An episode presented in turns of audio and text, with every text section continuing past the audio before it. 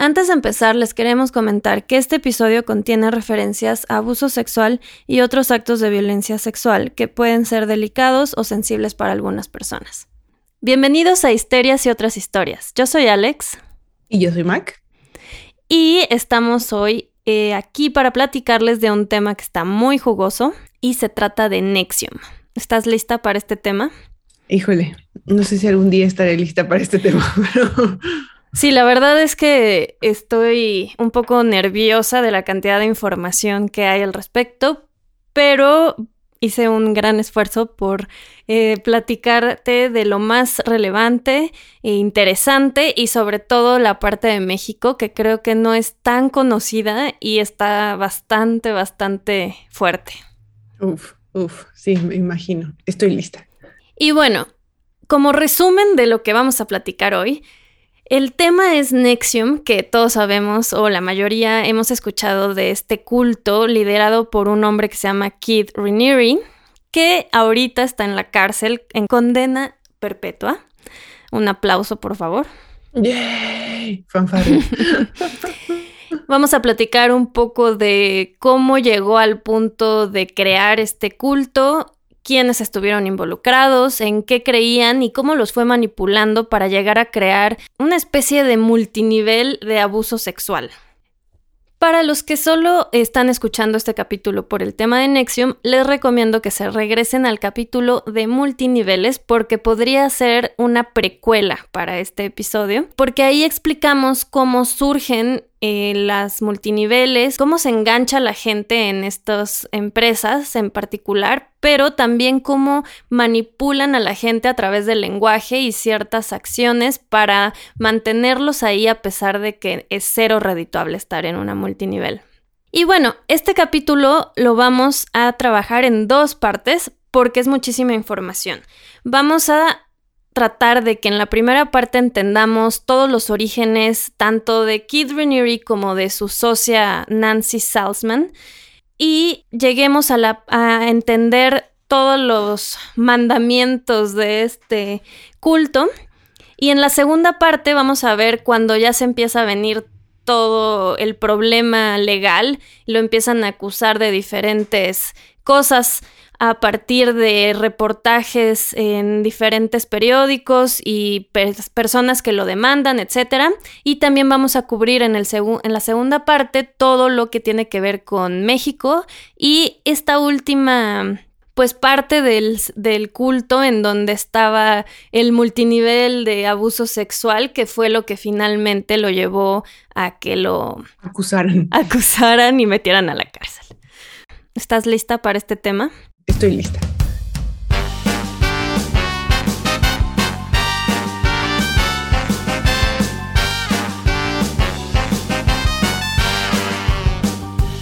Bueno, para este episodio hay muchísimas fuentes de información, porque este es un tema súper público, todos los periódicos formales e informales cubrieron todo este tema. Entonces vamos a poner nuestras fuentes al final, pero pues obviamente estamos hablando de la BBC, New York Times, muchísimos periódicos. También me aventé dos documentales. Mm, uno. conozco uno. Uno que sé que tú también viste, que es el de The Vow. Busqué cómo está en español, pero creo que también está así como The Vow. Solo me pareció que en España se llama El Juramento. Oh, por Dios. El otro que vi está en una que se llama Stars, em, que se llama Seduced, Seducida. Ah, creo que me habías platicado de ese. Sí, el primero, el de The Vow, lo hicieron dos exmiembros eh, que vamos a ni vamos a platicar tanto de ellos, la verdad, porque no meritan tantísimo tiempo. pero no sé si coincides conmigo que en ese a veces hasta te da ganas de meterte al culto a pesar de que ya sabes todo lo que pasó después. Como que lo manejan así como que es malo, pero no tan malo. Sí, a mí me frustró un poco, la verdad. Tengo una memoria de pez en este momento, entonces ya se me olvidaron muchas cosas, pero me acuerdo que me hacía enojar un poco la actitud de estas dos personas. Mm, como, really, o sea, es en serio, como que parecían decir, sí, yo estuve en esto, pero la verdad es que soy inocente y e hice todo lo que pude y soy inocente y no me di cuenta nunca. Sí. O sea, como... Casi que hicieron este documental para que nunca los vayan a acusar de nada. Ándale. ¿No? Como protegiéndose. Además de que me pareció larguísimo y los capítulos ya se volvían repetitivos. El otro, que te digo, que se llama Seduced, Seduced eh, es la historia de India Oxenberg, hija de Catherine Oxenberg, que fue una de las piezas principales para eh, la parte final de este culto, porque eh, la mamá de India se dedicó muchísimo tiempo a buscar evidencia para presentárselo al FBI y a The New York Times cuando sacan esta pieza eh, acusándolo de todas las violaciones y todo esto. Y ese, ese documental me parece que es de cuatro partes y está mucho más dirigido a las víctimas, al abuso, a cómo llegaron a que se fueran casi como esclavas, ¿no? De este cuate. Y entiendes mucho más de por qué llegaron a eso. Entonces a mí me parece mucho más interesante el segundo. Oye, ¿y esta mujer india no tenía algo que ver como con realeza política o algo así? Su mamá, tengo ahí una idea. Su mamá fue actriz, o es actriz, Catherine Oxenberg, y su abuela es la duquesa de no sé dónde. Entonces sí, sí tiene algo de realeza y pues la abuela también se metió a ayudar y todo. Entonces sí, sí hay algo de eso. Eh, otra fuente que me ayudó muchísimo fue un libro que encontré que se llama Nexium, la secta que sedujo al poder en México. Ok, ¿y ese de este quién es? Es un libro de Juan Alberto Vázquez. Es un periodista que estuvo presente en los juicios y que entrevistó a mucha gente que estuvo involucrada en la secta. Juan Alberto, si eres fan, contáctanos. Queremos hablar contigo. Pero me pareció muy bueno el libro porque hace un resumen bastante bueno de todo el concepto educativo de la secta y sobre todo la parte de México, porque tratar de investigar de México en Internet no hay mucha información y no sé tú cómo lo tengas dimensionado, pero México fue clave para Nexium. Sin México yo creo que Nexium no hubiera existido tanto tiempo y no creo que lo tengamos tan claro. Wow, no, yo no lo tenía tan claro, la verdad. Y déjame decirte, muy buenas fuentes de investigación, muy amplio todo esto. Muchas gracias. le eché ganas. Pospuse esta grabación cinco veces. bueno. Vamos a hablar rapidísimo de la infancia de Kid Raniere, que tiene cero cosas interesantes. Genial, significa que no hay nada que lo justifique. No, la verdad no. Nació en 1960 y eh, su papá era un ejecutivo de publicidad y su mamá instructora de baile de salón. Tanto el papá como Kid mencionan que la mamá bebía un poco de más. Pero no hay fuentes confiables más que ellos dos, así que lo vamos a dejar como en un chisme de familia. Exacto, me parece. Luego se separan sus papás cuando tenía ocho años y dice una expareja de Kid Raniere que se llama Barbara Boucher, que mm, vamos a hablar un poco de ella, pero es bastante importante porque ha dado muchas entrevistas y como fue pareja de él por tanto tiempo, tiene como información de las del círculo cercano. Le contó el papá a ella que, bueno, cuando estaba chico todavía Kid, le dijeron que era súper inteligente, que él era súper dotado y que de ahí él se lo creyó, pero al máximo. Que empezó a portarse diferente, se volvió como una especie de Jesucristo estrella en su casa, ¿no? y se sentía superior a los demás, era dramático, eh, se lo tomó súper en serio, se le subió a la cabeza eso. Ok, entonces un pequeño genio. Exacto. Yo lo titulé más con niño con aires de grandeza, pero sí. niño inflado. ¿Qué dijiste? ¿Qué, ¿Qué evidencias teníamos de que era genio? En algún lado sí oí que había tomado un test de chiquito, pero no, no lo encontré en muchos lados, entonces tampoco me parece tan confiable. Luego él se hizo una prueba de IQ que vamos a platicar de eso ahorita porque nada que ver. Eh, lo único que mencionan es que se graduó de el Politécnico de Rensselaer en Troy, Nueva, Nueva York, o sea, ningún, ninguna escuela que desde acá escuchemos famosa. Se graduó con tres especialidades, biología, matemáticas y física. Ok. Pero tenía un promedio eh, de gente normal, ¿no? lo equivalente a un 7.8 mexicano. Ok, sí. O sea, tampoco de genio, ¿no? Digo, no sé si yo me sacaría eso estudiando esas tres, pero... Sí, también no quiero quitarle su mérito. Le voy a quitar muchos méritos en el camino de este podcast. Cuando Ranieri, Keith Ranieri, así se pronuncia, eh, tenía 24 años, tuvo una relación con una chavita de 15 años mm. que se llama Gina Melita. ¿En serio? Perdón. ¿Quieres que lo diga en inglés? Gina, Melita. Melita. Melita.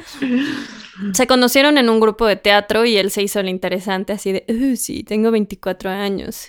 Y tuvieron relaciones sexuales, lo cual eso ya es ilegal. Aquí se cae la teoría del IQ. sí, además. Y cuando cortaron, Melita le presentó a su amiga Gina Hutchinson, que también tenía 15 años.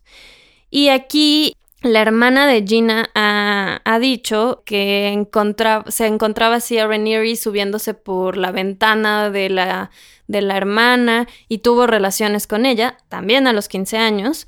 Y cuando la hermana lo cuestionó porque le dijo, oye, estás loco, es menor de edad, ella, él le dijo que no, lo que pasa es que ella em, no es una chavita de 15 años, realmente es una diosa budista que está destinada a estar con Mel. Sí. Ok. Ok, sí. Y no, supongo la hermana lo dejó ahí, dejó ir el asunto, o sea, porque pudo haber hecho. Lo que pasa es que la familia eh, se enteró y todo y como que pensaron que se iban a casar y lo, no lo, o sea, como que no lo vieron tan mal. Sí, mm, todo eso está muy mal. Pero mm, bueno, muchos años después, en el 2002, Gina fue encontrada con una herida de bala en la cabeza en un monasterio budista. ¿Qué? Sí. Ese es uno de los casos que dicen está demasiado extraño. Digo, obviamente no hay nada que comprobar, pero está raro, ¿no? O sea, pero nunca supieron qué le, qué le pasó de quién, cómo. Suicidio, pues, asesinato. Aparentemente era un suicidio. Oh, ok. Sí. Pero la hermana es la que ha hablado mucho al respecto y pues ella acusa a Kid de obviamente haber abusado de su hermana cuando era muy chica y eh, pues causó daños emocionales, ¿no? Haciéndola creer que era una diosa budista. Exacto. Luego, en el 89, Kid tenía 29 años, se hizo Kid un test de IQ que se llamaba el Megatest. Era parte de una empresa que se llama Mega Society. Y este test tenía dos problemitas. Uno, no era presencial, no había límite de tiempo y podías usar los libros que tú quisieras porque estabas en tu casa. Ok.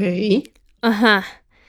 Y cuando empezaron a recibir muchas respuestas muy altas, cancelaron el examen. Mm, ok, o sea, no era el único genio con este, esta acreditación. No. Pero alcanzó a salir en 1989 en el libro de récord Guinness australiano el nombre de Keith Raniere como uno de los de IQ más alto de acuerdo a este test.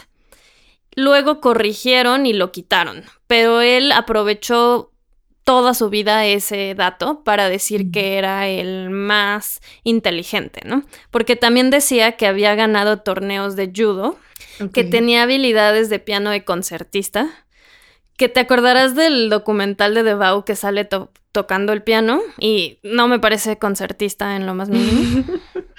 pues mira, no lo recuerdo si es que no era muy memorable. sí. Decía lo siguiente, se consideraba una combinación de la inteligencia de Albert Einstein, el corazón de Gandhi y el físico de Jim Thorpe. Jim Thorpe es un atleta olímpico. O sea, modestia aparte. O sea, narcisista al límite. Ok, megalómano. Pero todas estas credenciales ficticias servían muchísimo para, em, pues para la siguiente parte, cuando empieza a desarrollar el culto y así lo presentaban hacia el mundo y entonces estás tomando cursos que desarrolló el hombre más inteligente del mundo, ¿no? Claro. Y no quiero caer así como en body shaming, pero, o sea, cuerpo de un atleta, yo lo recuerdo así con un físico, así como chaparrito chonchito, o sea, no, no gordo, pues, sino, pero ponchadito, pues, no sé cómo decir. Sí. Mm. Y con unos pelos que... no, no se veía atractivo, definitivamente, o sea... Eh, sí, vean el documental o videos si quieren, pero, o sea, para nada me parece así un hombre espectacular. Sí, bueno. Sí, tampoco quiero caer en críticas al físico, pero pues, o sea, no era nada. No parecía atleta. No parecía atleta olímpico, vamos a decir eso. Exacto, exacto. Y después de que escuchemos todo esto, podemos criticarlo abiertamente porque se lo merece. Excelente. Estoy lista. Exacto. Aquí tenemos un dato muy interesante. Después de que sale de la universidad, se convirtió en vendedor de Amway. Ajá, de ahí aprendió. Sí, de ahí agarró el modelo. De hecho, sí dice que de ahí aprendió este, varias cosas, porque lo siguiente que hizo fue ah, fundar su propio multinivel. Oye, pero paréntesis, ¿por qué estudiando, a ver, biología, matemáticas y física, o sea, se va muy... No sé. De hecho, cuando hace esta empresa de, se llama Consumers Byline, eh, haz de cuenta que aquí vendía productos como alimentos y otras cosas así en, por descuento. Era como una especie de membresía tipo Costco. Entonces tú pagabas una membresía anual, me imagino. Ya te daban las cosas con un descuento porque ellos las compraban por volumen. Y si tú metías más personas, ganabas una comisión y pirámide. Ok, ok. Ajá me acuerdo que en esta parte eh, empezó a salir con una señora que se llamaba Tony Natali. Y ella le preguntó, oye, pero si tú eres el hombre más inteligente del mundo, ¿por qué estás haciendo esto? En lugar de curar el cáncer, ¿no? y eh, creo que le dijo algo como que poco a poco este, iba a lograr como cambiar al mundo, ¿no? A través de esto que estaba haciendo. Claro. O sea, siempre tuvo el ego muy, muy, muy inflado. En esta empresa llegó a tener 250 mil miembros activos y como 33 millones de dólares de ingresos. Pero tengo, una, mala, una mala dimensión, pero suena bien, suena que le iba bien. Sí, suena bien. Pero al final era un esquema de esquema piramidal, entonces terminaron el FBI o no sé, un fiscal de Estados Unidos, eh, lo acusó de esquema piramidal y tuvo que pagar una multa y cerrar el negocio en 1996. O sea, al final no estaba dando lo que prometía, ¿no? En este negocio, a pesar de que le fue bien en algún momento. Otro terrible tema en esta época de su vida fue que una de las vendedoras de Consumer Bylines tenía, creo que dos hijas, estaba divorciada, entonces estaba muy preocupada por mantenerlas y todo, y entonces él le dijo que de buena onda él le, le daba clases a su hija de 12 años de matemáticas y latín. Sí, tú no es mm. justificado. Le gustan jóvenes. Muy jóvenes. Y pues sí, como ella lo cuenta, esta ya señora, es que en lugar de enseñarle matemáticas y latín, le enseñó a abrazar como adulto. What? Y obviamente tuvo relaciones sexuales con ella. Ah, Dios, un imbécil. Dos años después de que terminó esta relación, ella lo denunció, pero para ese momento, pues ya obviamente ya no había pruebas físicas, porque habían pasado dos años, y ella no, no quiso, porque la policía le dijo que si se ponía como, ya sabes, en un, un micrófono. oculto y, le, y trataba de sacarle la verdad, pero ella le dijo que, o sea, ella ya no quiso y pues ya no pudo hacer nada por demandarlo. Ahora ha hablado públicamente de, de eso y pues dice que obviamente le quitó la inocencia. Tenía 12 años. No manches, estúpido. y él, tenía ya 30, más de 30. 30 más o menos. O sea, imagínate que no pasa nada del culto y todo esto. Ya ahorita ya podemos decir que es una terrible persona. Sí, sí, sí. Y que merece estar en la cárcel. Bueno, entonces eh, la policía o las leyes le dicen que cierre su empresa, quien sea que sea, y eh, además le hacen, no sé si hacen que firme o le dicen, promete, promete que no vas a volver a hacer un esquema piramidal. Pero ¿tú crees que cumplió eso? ¿Y, ¿Y, esto es federal? O sea, no podía hacerlo en ninguna parte del país porque tal vez solo se tenía que mover de estado y listo. Era Nueva York y todo lo demás lo hizo en Nueva York. Entonces, ah, sí. No importa. no. Obviamente no, no cumplió con ese deal que le habían hecho. Oí un podcast que tiene Sarah Edmondson y su esposo. Sarah Edmondson es la del documental de The Vow. Ah, ok, ok. Y su esposo que se llama una cosa rarísima, Chippy o... un apodo muy raro. Tienen un documental como de, pues como de cultos, así de... Ah, sí, perdón, un podcast de, de cultos y de cómo cuidarte de los cultos, ¿no? O sea, le siguen sacando dinero a esto por todos lados. Exacto, han sabido monetizarlo. Sí. Y estaban entrevistando, de hecho ese podcast lo escuché para el episodio de multinivel, porque estaban hablando con un experto de multinivel y justo estaba diciendo Sara que cuando le preguntaban a Keith Raniere de, oye, pero tú tuviste que cerrar esta empresa, o sea, realmente fue un fracaso, ¿no? Él decía que no, que la verdad lo que había pasado es que le estaba bajando el negocio a Walmart, a Costco mm. y tuvieron que quitarlo porque no les convenía a los demás este que él siguiera. Era un complot. Sí, fue un complot. Entonces, eh, esa es una de las especialidades de Kid, manipular la verdad para que todo salga como él quiere.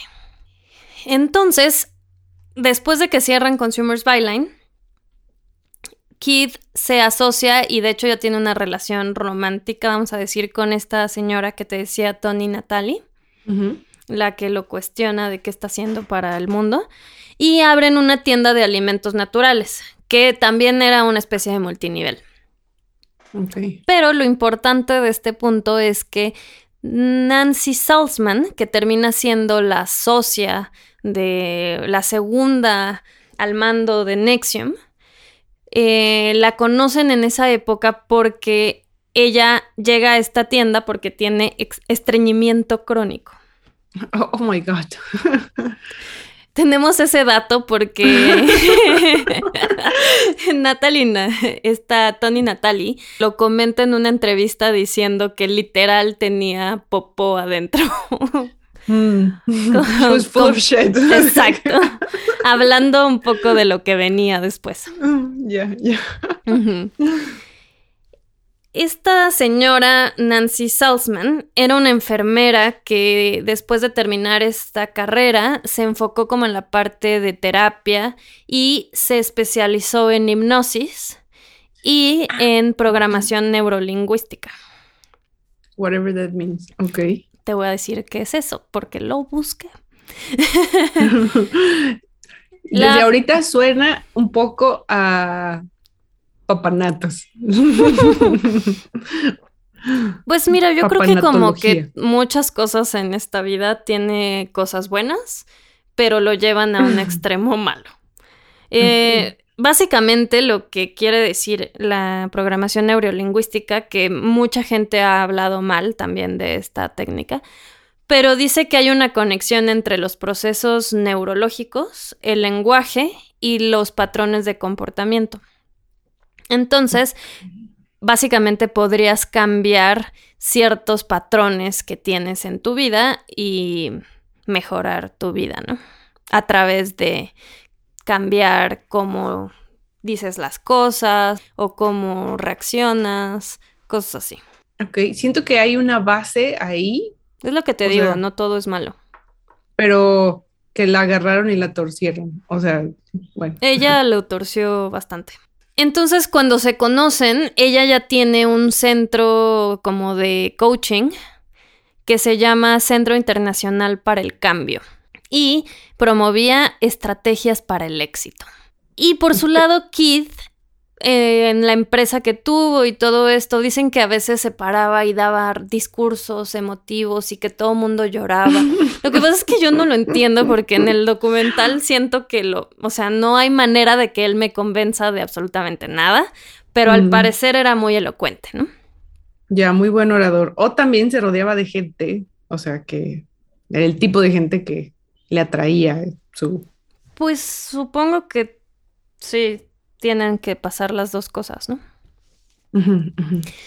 Pero bueno, esta alianza entre Nancy y Keith fue hecha así, ni mandada a hacer, como dirían.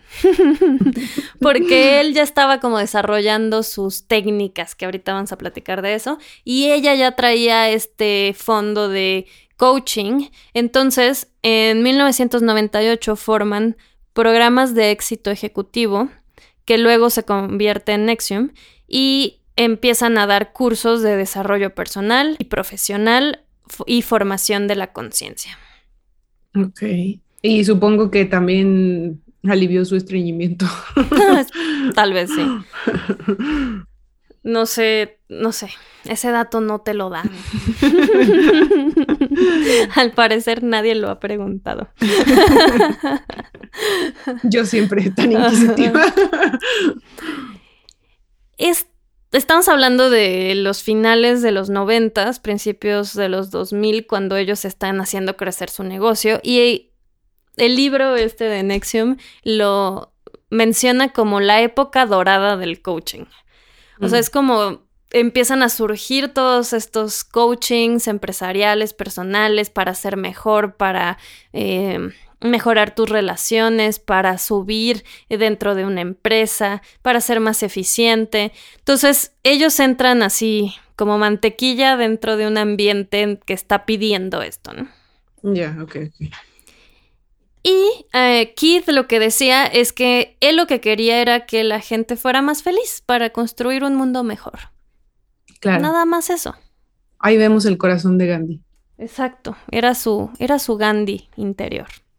Aquí ahorita vamos a entrar a fondo, semifondo, porque ya vimos que podría ser un documental de nueve horas, pero a las creencias de Nexium.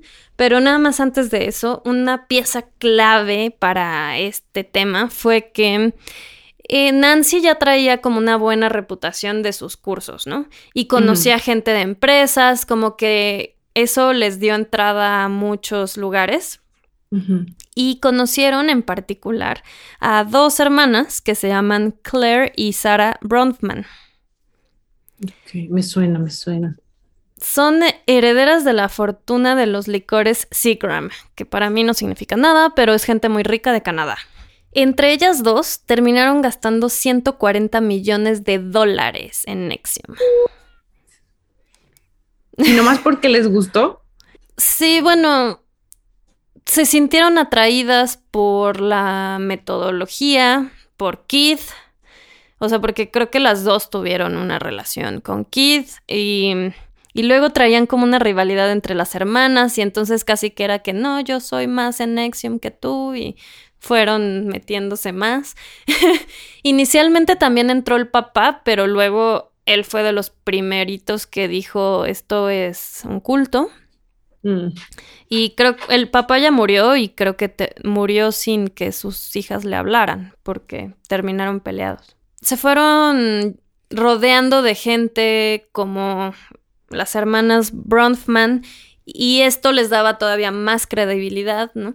Y entonces empezaron a traer a muchos artistas y gente que estaba dispuesto a dar dinero, a irse a vivir a Albany, Nueva York, donde estaba. Lo que necesitas es de entrar a alguien con dinero e influencias. Sí. sí, porque les dio la credibilidad. Y aquí, o sea, el negocio era de Nancy, el dinero era de estas hermanas Bronfman. ¿Y Kit qué? ¿Qué, qué aportó? Kid era el hombre más inteligente del mundo. Claro. Y bueno, también en teoría había desarrollado muchas metodologías porque Kid tenía no sé cuántas patentes pendientes.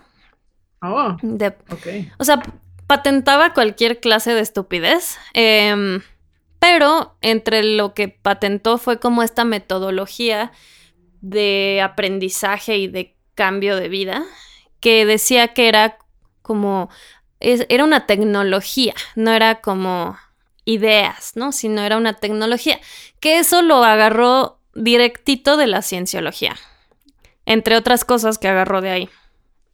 Ok, entonces hay un link. Ah, sí. O sea, agarró cosas de varios lados, no creó nada nuevo. Ok, ok. Y bueno, ¿estás lista para entrarle a las creencias y enseñanzas? Oh, sí. bueno, primero vamos por lo más ridículo. Porque a Kid Raniere le decían Vanguard. Ok. O sea, sería como vanguardia. Vanguardista. pues creo que la traducción literal es vanguardia. Dice que lo tomó de un videojuego en el que literal vas avanzando mundos, matando a tus enemigos y eso te va dando más poder. Suena súper cool. Medio psycho. Súper psycho. Y a Nancy le tenían que decir prefecta. Ok. Estamos en la escuelita. Exacto. Segunda cosa ridícula, en todos los lugares en donde daban clases de esto, había la foto de Keith Raniere y de Nancy Salzman, y cada que acababas un curso tenías que mostrarles gratitud. Ay, ay, ay. O sea, en México dicen que también estaba eso. Culto a la personalidad, muy bien. Luego, cada que ibas a empezar una clase, tenías que decir los doce mandamientos. bueno, se llama la misión, la declaración de la misión de 12 puntos. Me voy a ir literal a leértelos. O sea, es, culto, culto, culto. Sí. No, ni siquiera lo disfrazaron, pero bueno. Yo no desde ahí hubiera dicho, ¿qué? O sea. sí. Pero ahorita vamos a platicar más de eso porque lo que creo que metió a mucha gente y sobre todo a los mexicanos fue que era muy exclusivo, era muy caro. Mm, típico, típico mexicano. Y solo podías entrar si te recomendaba a alguien que había entrado y entonces te lo creías, no sé. Sí, nos encanta el estatus. O sea, no los voy a leer completos, pero la idea principal. El éxito es un estado interno de claridad. Es conocimiento honesto de lo que soy, de mi valor en el mundo y mi responsabilidad por la forma en que reacciono a todas las cosas. Ah, fíjate que creo que The Vow, como que cada capítulo abarcaba uno de estos, ¿no? Híjole, no me acuerdo. No hay víctimas finales, por lo tanto, no elegiré ser una víctima. ¿What? Ese punto, quiero hacer una pausa ahí, porque está cabrón. Suena a mm, lo que yo haga no tiene consecuencias. Ni Deja lo que otros hagan sobre mí o algo. lo llevó hacia que, no, pues una violación no es mala si tú no te sientes víctima. Entonces, lo que tienes que hacer es dejarte de sentir víctima. Oh, por Dios. Sí, eso sale en el documental. Está terrible. O sea, ser víctima es un estado mental. Sí, entonces yo no abusé de ti, o sea, tú estás decidiendo sentirte una víctima de este abuso. Por supuesto, claro. ya, ya, lo veo. Em, cada uno de nosotros debe mejorarse a sí mismo y de ese modo nutrir a todos los demás. Esto es interdependencia. No los estoy leyendo literal, los pueden encontrar en internet. El éxito es mi propio derecho y conseguirlo es un triunfo. El verdadero triunfo no puede ser robado, copiado ni recibido por casualidad. Esto está bueno. No, no voy a enmascarar mi triunfo bajo esos métodos ni bajo ningún otro. Voy a ganar mi éxito. Este, en una, en uno de los capítulos más adelante del libro, lo hace una reflexión interesante que aquí lo que está diciendo es que la gente rica se merece ser rica. Claro. Y eso le gustaba mucho a la gente rica. Como que también uno de los anteriores, o sea, básicamente habla de cómo el éxito es mío, me lo merezco. Eh, desde el primero, el cuarto y este. Lo que yo tengo, yo lo alcanzo, yo lo gano y... Y no me voy a avergonzar. Ajá. Y ahí me imagino perfecto a mucha gente, pero bueno. Em, el tributo es una forma de pago y honor.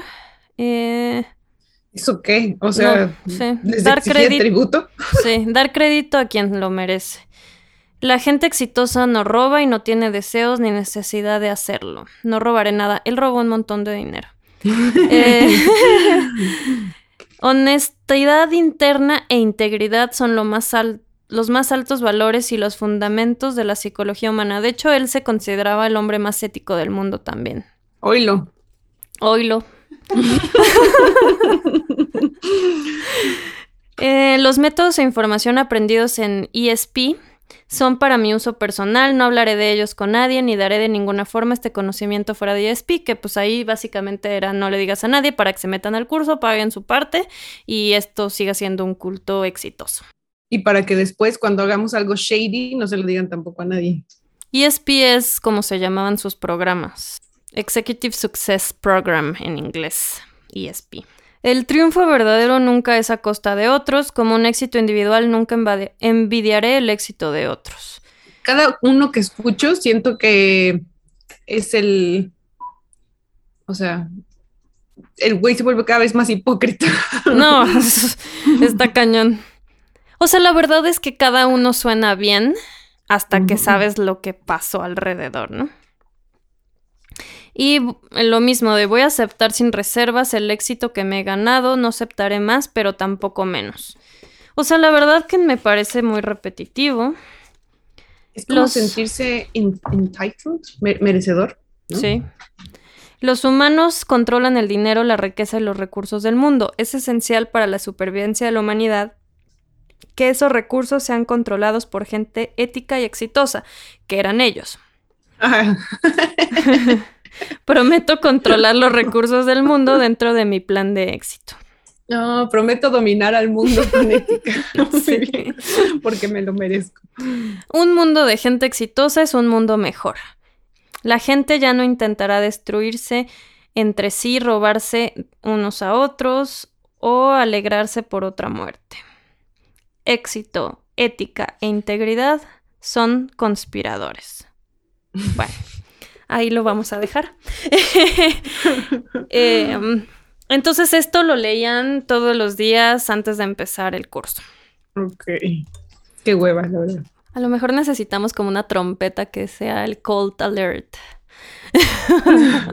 Cada que hay señales. Em, y bueno, también todo esto lo armaron en un esquema piramidal. Entonces, ¿cómo iban a medir ese esquema piramidal? Sino con unas banditas o bufandas que también se ven ahí en el documental. Eran como unas especies de, así como bufandita satinada, ¿no? Que te ponías en los hombros.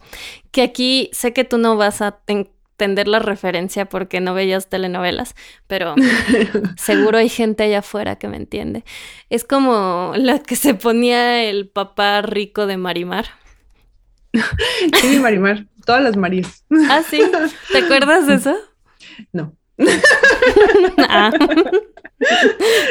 Corten esto. Ah. Bueno, si están allá afuera y saben de lo que hablo, escríbanme. Y sí, pero me acuerdo que son así como... híjole, Como de gente rica. Como de gente rica, sí. Mi referencia es un poco que los, los padres católicos se ponen aquí como so- eh, alrededor del cuello y sobre los hombros un trapito también así satinado de color según su nivel, ¿no? Creo que No sé. uno es morado, otro es verde, no sé tampoco, pero como que esa es mi, mi referencia. Pero sí me acuerdo en el documental como que según tu colorcito era tu... Tu nivel. Ahorita nivel. vamos a ver cada nivel. Y obviamente, ¿de qué dependía que subieras de nivel? Pues de la lana que le metieras a este rollo, Por ¿no? supuesto. Ujú. Entonces, primero estaba el nivel blanco, que era para estudiantes que se acababan de unir al grupo, y este ya te lo incluían en el pago inicial, que era como de 5 mil dólares. Gracias, gracias. Traía, ya te entregaban tu bufandita con Mm. 5 mil dólares. Ahora, una cosa insoportable es que Kid usaba siempre una bufanda, una cosita de estas blanca, pero un poquito más larga, porque se consideraba un estudiante eterno.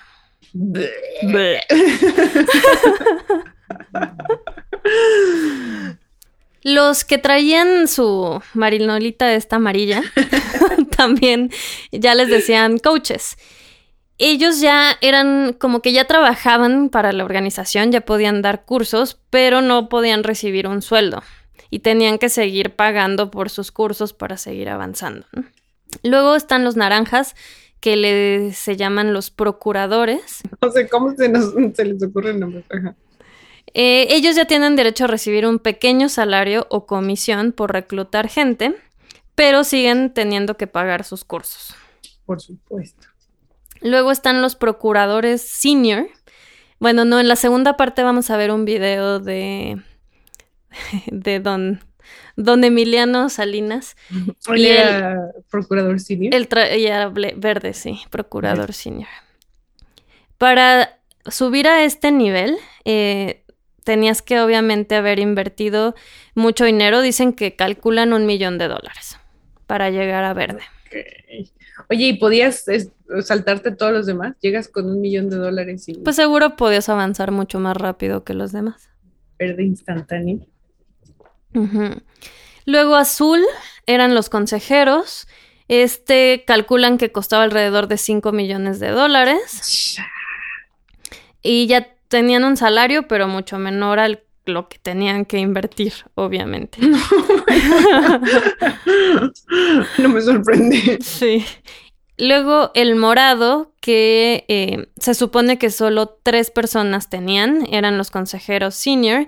¿Y la, la Nancy? La Nancy era la única que usaba dorado, porque era la Oh. prefecta. Y ya, hasta ahí llegaba este nivel. Uno, dos, tres, cuatro, cinco, seis, siete. Ok, siete. 7. Y creo que también le podías poner rayitas, como en el taekwondo.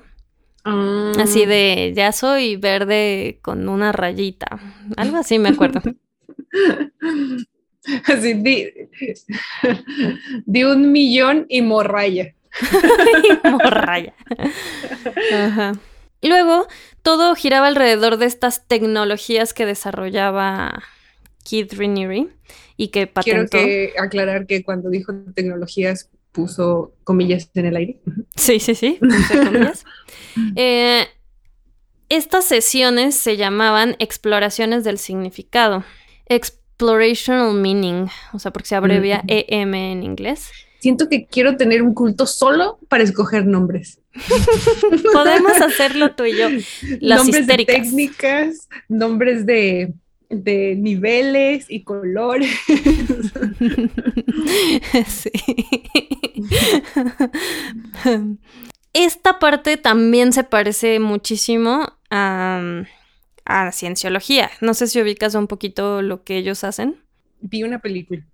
O sea, y me sé el chisme de Tom Cruise. o sea, la cienciología también mucho de lo que dice y por lo que ellos aseguran que son mucho más, este, verídicos que otras, mm, no voy a decir culto porque no me demanden, pero eh, organizaciones.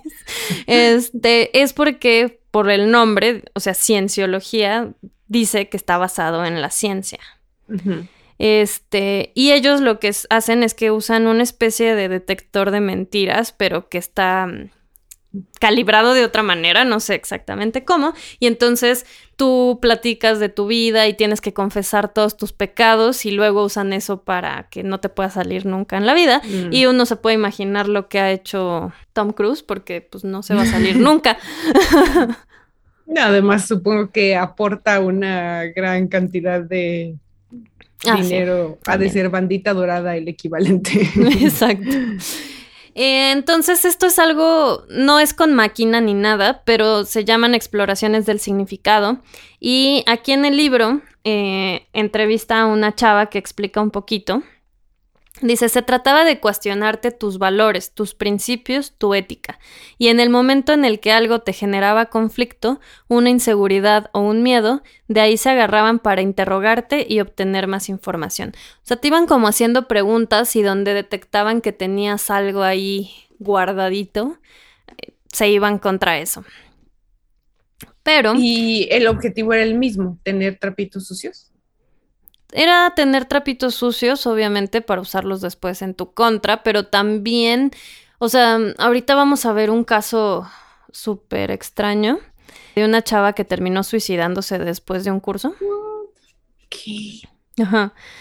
Pero sí era un tema un poco fuerte, o sea, dicen que era una experiencia bastante intensa porque pues sí había ahí un tema de hipnosis y neurolingüística y como que te llevaban al borde.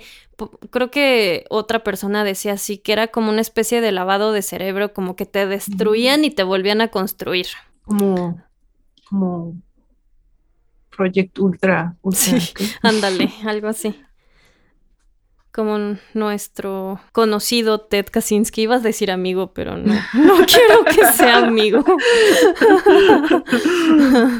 y bueno, también copiándole a la cienciología, le decían supresores a las personas que no como que no te, no debías juntarte con ellos, ¿no? Eh, ya sea porque te decían que eso estaba mal, o porque se habían salido, o porque hablaban mal de Kid, o cuestionaban cualquier cosa, ¿no? También les decían luciferinos. ¿Really? Ajá. y bueno, aquí no me voy a meter muchísimo en ese tema porque podría ser otro podcast, pero Kid se dedicó prácticamente toda su vida a levantar demandas contra gente que abandonaba Nexium y destruirlos, o sea... O sea, ¿las ganaba? Pues es que le metía todo el dinero de las Bronfman. Entonces la gente normalmente no tenía suficiente dinero para defenderse, entonces ganaban. Luego hay todo un tema con Emiliano Salinas que, que en el libro explican bastante de cómo Emiliano eh, investigaba a la gente eh, ilegalmente y le daba información a Kid como que desde acá, desde México, con mails secretos y cosas súper extrañas. ¿Y, ¿Y de qué los demandaba? O sea, como difamación o cosas así. Destruyó muchísima gente que no se lo merecía. De hecho, a uno de los que acusó fue a Rick Ross, que no sé si te acuerdas de él de multinivel, es un experto en cultos que habló mal de Nexium. Y él sí lo vamos a considerar amigo del pod. Del podcast. Contáctenos, Mike. Rick. Rick. Contáctanos, Rick. También tú, Mike. y último tema de sus ideas es que había una Vanguard Week, la semana del Vanguard, en donde curiosamente era su cumpleaños. Claro. Eh, y eh, se iban a una, como un campamento para adultos, pero en una isla privada o en lugares así súper nice. Y toda la semana se la dedicaban a celebrar a Keith Raniere. ¿Y quién lo pagaba? Cada quien pagaba como 3 mil dólares y lo otro lo patrocinaba las Bronfman. No lo puedo creer, o sea, nomás inflándole más el ego. También en el libro sale así el, el testimonio de, ni siquiera me acuerdo el nombre, ¿no? Así de, eh, pagué 3 mil dólares para ir a, a, la semana de Vanguard y mi esposa se terminó divorciándome de mí. Fue la gota que derramó el vaso porque no le dije que iba a ir. No manches. De esa semana no vamos a hablar mucho, pero vamos a ver un maravilloso video en la segunda parte con todos los mexicanos bailando ridículamente. Bueno, aquí eh, quiero hacer énfasis en algunas de las teorías estúpidas de Kid Raniere. no me veas con esa cara, eran estúpidas. Porque esto fue como de las bases para todo lo que pasó después, que estamos hablando de sus teorías sobre el género. Ugh. Uh, ya, Ugh. ya suena mal. Porque terminaron haciendo subgrupos dentro de Nexium y uno de esos se llama Genes, o sea, J-N-E-S-S, que era de solo mujeres, y el equivalente de solo hombres que se llamaba Sociedad de Protectores. Ugh. Exacto. Gracias por decir lo que pienso. Y aquí voy a referirme al libro una vez más. Fue muy útil este libro. eh, aquí hay un resumen de lo que él creía sobre temas de género. Cuanto más fuerte es el hombre, más mujeres puede poseer y controlar. Damn. Los hombres controlan el mundo, las mujeres están subordinadas a los hombres. Los hombres son polígamos por naturaleza, las mujeres deberían aceptar la poligamía de los hombres. Las mujeres desean estar con un solo hombre, pero las mujeres son volubles y oportunistas. Las mujeres no cumplen su palabra y no tienen carácter. Dejarán a un hombre si encuentran a un mejor protector o proveedor. Por eso tienes que ser buen protector. Obi. Son como las pulgas, saltando de perro en perro hasta que encuentran el mejor anfitrión. Me encanta. Y aquí me gustarían pruebas de que las pulgas se portan así. Eh, luego, un hombre puede mentir sobre tener relaciones sexuales con otras mujeres. Casual. Ah, Las mujeres actúan como princesas, pero cuando no escuchan lo que les gusta se convierten en bebés histéricos que no pueden manejar la verdad. ¿qué? A ver, permíteme, esto, what? o sea, ¿esto es algo que él decía públicamente? Pues es que ya lo decía cuando ya estabas metidísimo y pues ya eras parte de Jeunesse y de esas madres. O sea, porque ¿Qué? estaba el que asis- el asistente casual a los cursos, que ahí hubo como 16 mil personas que fueron a cursos. Pero ya del círculo más cercano eran como 150 personas que eran parte de, esta, de estos grupos. O sea, y sí solo- lo decía abiertamente y de hecho hay videos en el documental que ya no te acuerdas. ¿Ves? Puedo sorprenderme una y otra vez. O sea, solo me sorprende que mujeres, o sea, no todas, pero supongo de todas las mujeres que había que escucharan esto y dijeran, ay, por favor, no. Es que esto lo escuchabas después de que llevabas años y años escuchando cosas. Este, ya sabes, si te va, por ejemplo, esto de que nadie es víctima, ¿no? Entonces te va metiendo ideas que luego te van llevando a otro y se te va haciendo lógico. Y además la gente que estaba dentro de este grupo más cercano, que vivía cerca de ahí y todo, las ponía a dieta, no dormían mucho, tenían sus sesiones nocturnas de voleibol ridiculísimas. Tenía caminatas a las 3 de la mañana. O sea, todo eso son técnicas de los cultos porque te mantienen al borde. O sea, ya no cuestionas igual las cosas. Poco a poco vas aceptando más, poquito, poquito, poquito y ya no te das cuenta, ¿no? De qué, Creo que tal cual fue así. de cuánto ya has aceptado, o sea, hasta este momento. Y todavía viene lo peor.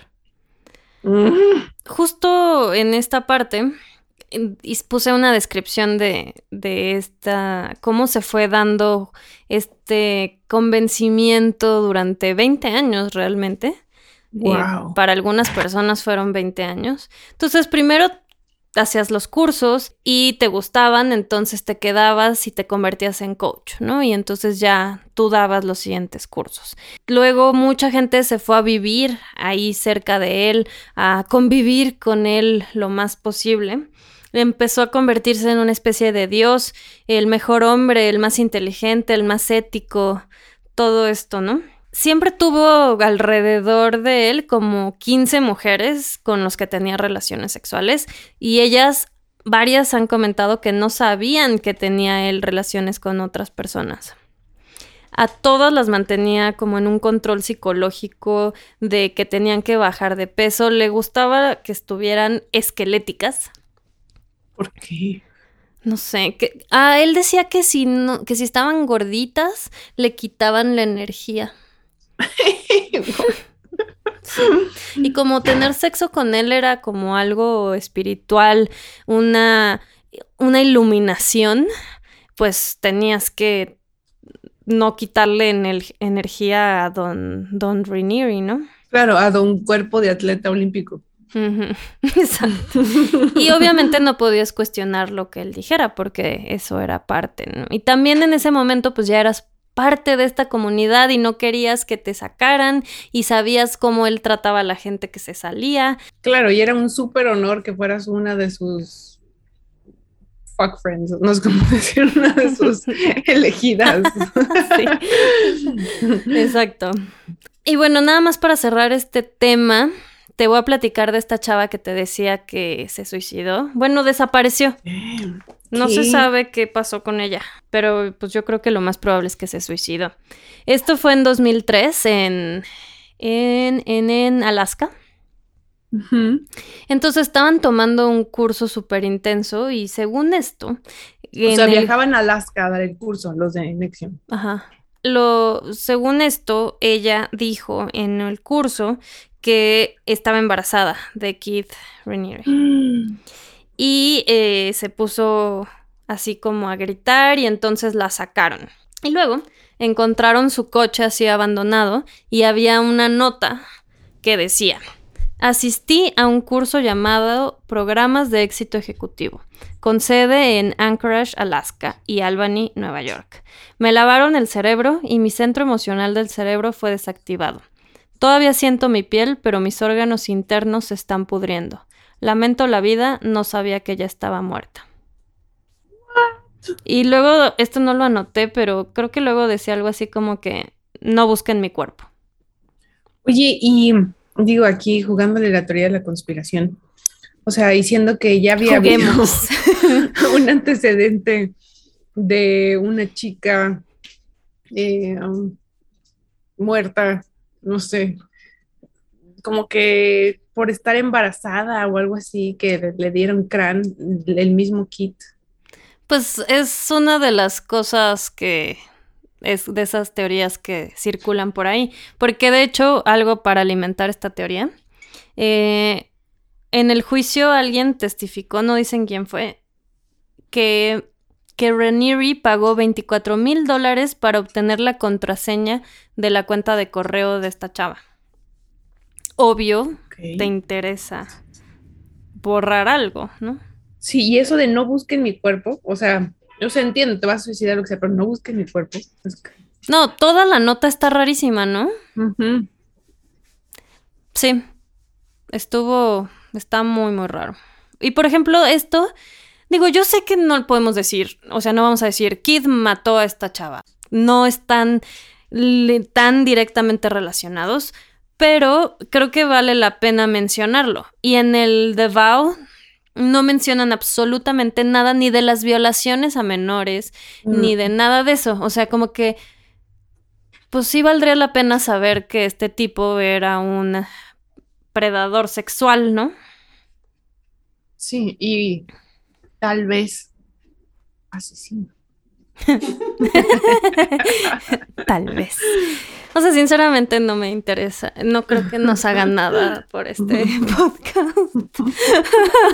Entonces vamos a decirlo con todas sus palabras. Disclaimer, todo lo que decimos es nuestra opinión. Vamos a dejar esta primera parte hasta aquí. Y en la segunda parte vamos a hablar de las primeras acusaciones que le hacen a Kid, que empiezan desde 2003 y culminan hasta el 2018, cuando ya formalmente lo acusan de crimen organizado. Y lo que más creo que está interesante de esta parte, vamos a hablar de todas las implicaciones que tuvo México, tanto en el éxito de Nexium como en la caída de Nexium, porque lo, lo arrestaron en Puerto Vallarta, México. Ah, sí. Y bueno, pues vamos a hablar de los mexicanos involucrados pero sobre todo de Emiliano Salinas, que fue el principal socio de Kid Reniers, de Kid Reniers, eh, aquí en México, que bueno, sabemos que es el hijo del el expresidente Carlos Salinas de Gortari. Entonces va a estar bueno. Qué perro oso. Hijo, no sabes el oso del... Todo va a ser oso mil. Ah, por Dios. Ok, ok, va a estar bueno. Entonces, pues nos vemos para la segunda parte. Se va a poner bueno. Prepárate. No se lo pierdan porque esto de México haciendo sus grandes osos internacionales. Siempre damos de qué hablar. Ay, excelente. Muy bien. Estaremos listos. Histerias y otras historias es producido y conducido por nosotras, Alex y Mac, música y mezcla por Ernesto López con producción ejecutiva de Mariana Solís y Jerónimo Quintero. Este es un podcast de Bandy Media.